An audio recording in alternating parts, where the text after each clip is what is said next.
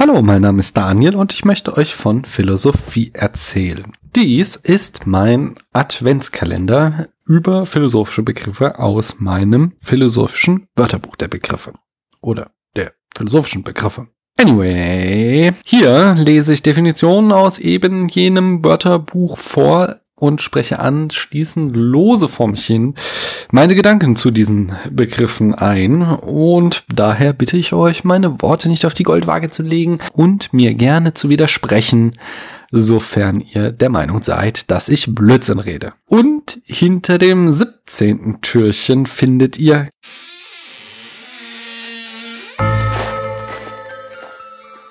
Qualia. Uh, Qualia zu lateinisch qualis, was für ein wie beschaffen. Ein vermutlich zuerst von C.I. Lewis Mind and the World Order 1929 verwendeter Terminus, der bei ihm den qualitativen Charakter eines Erfahrungsinhaltes meint etwa den spezifischen Charakter einer bestimmten Rotwahrnehmung. In Nelson Goodmans Erkenntnistheorie spielen Qualia die Rolle einer letzten Fundierung aller Erkenntnis. The Structure of Appearance 1951. Am wichtigsten ist der Terminus heute in der modernen Philosophie des Geistes. Qualia werden dort als Eigenschaften des persönlichen Erlebens aufgefasst. Sehe ich etwa auf ein rotes Objekt, so erlebe ich die Röte auf eine ganz bestimmte Weise. Ja, was kann ich über Qualia sagen? Alter Falter, nachdem ich jetzt echt lange hier einen Lauf hatte von Begriffen, wo ich mehr oder weniger gut was zu sagen konnte, okay, Neopositivismus war jetzt nicht top, das sehe ich ein, aber auch nicht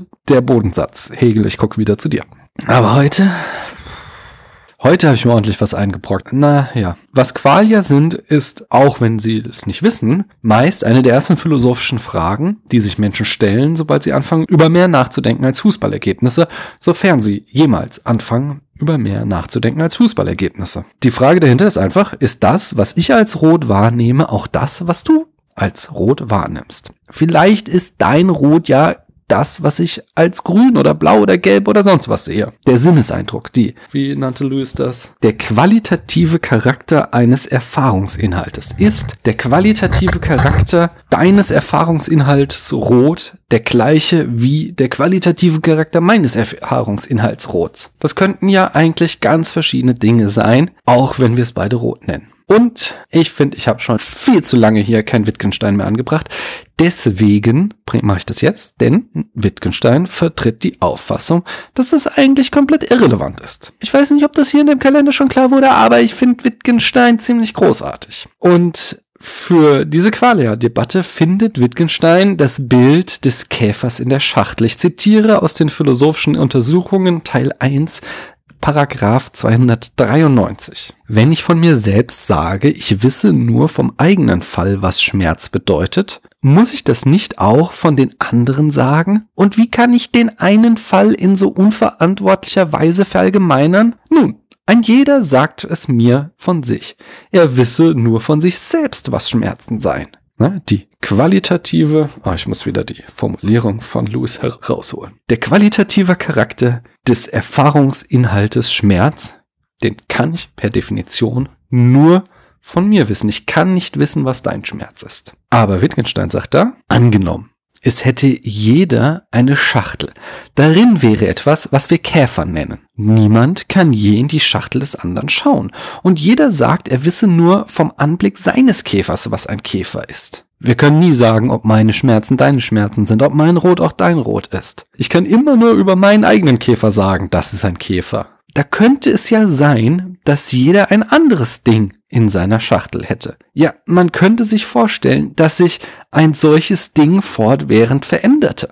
Ja, was ich heute starke Schmerzen nenne, kann morgen schon ganz anders sein, weil mir der Vergleich fehlt. Ich habe nur den Vergleich mit einer, meiner eigenen Erinnerung und die ist fehlbar. Das boah, würde jetzt in die Privatsprachendebatte reinführen. Hallo, da kommt mein Name her. Aber deren Point ist, dass bei der Privatsprache Wissen und zu Wissen Glauben zusammenfallen, weswegen man nicht mehr vom Wissen sprechen kann. Das heißt, wenn ich etwas mit meinen Erinnerungen vergleiche, ist das ein höchst unzuverlässiger Vergleich. Also es könnte ja sein, dass jeder ein anderes Ding in seiner Schachtel hätte. Ja, man könnte sich sogar vorstellen, dass sich ein solches Ding fortwährend veränderte. Das jetzt erwidert Wittgenstein sich selbst.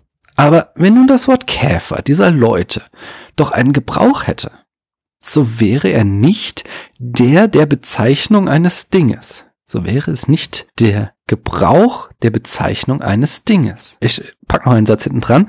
Das Ding in der Schachtel gehört überhaupt nicht zum Sprachspiel. Auch nicht einmal als ein etwas. Denn die Schachtel könnte auch leer sein.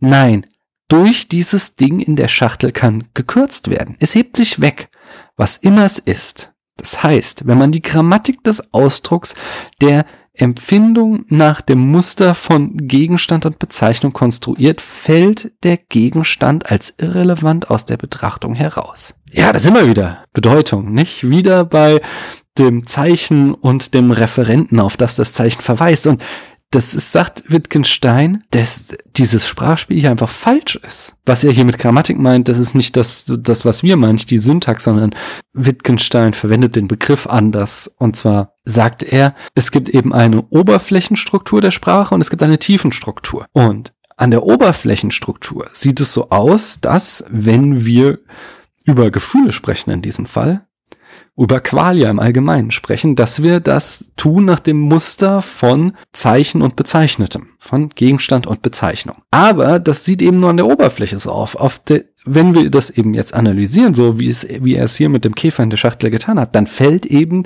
der Gegenstand aus dem Sprachspiel heraus. Das heißt, so wie wir über Gefühle sprechen, da bezeichnen wir nicht irgendein Ding, sondern es ist, es sieht an der Oberfläche so aus, es ist aber eine ganz andere Art von Sprachspiel. Der nächste logische Schritt ist dann natürlich, sich zu überlegen, was es denn dann ist, wenn das nicht einfach ein Gegenstand ist, auf den wir referieren, wenn wir von Gefühlen sprechen. Und darüber könnt ihr euch jetzt ja mal Gedanken machen.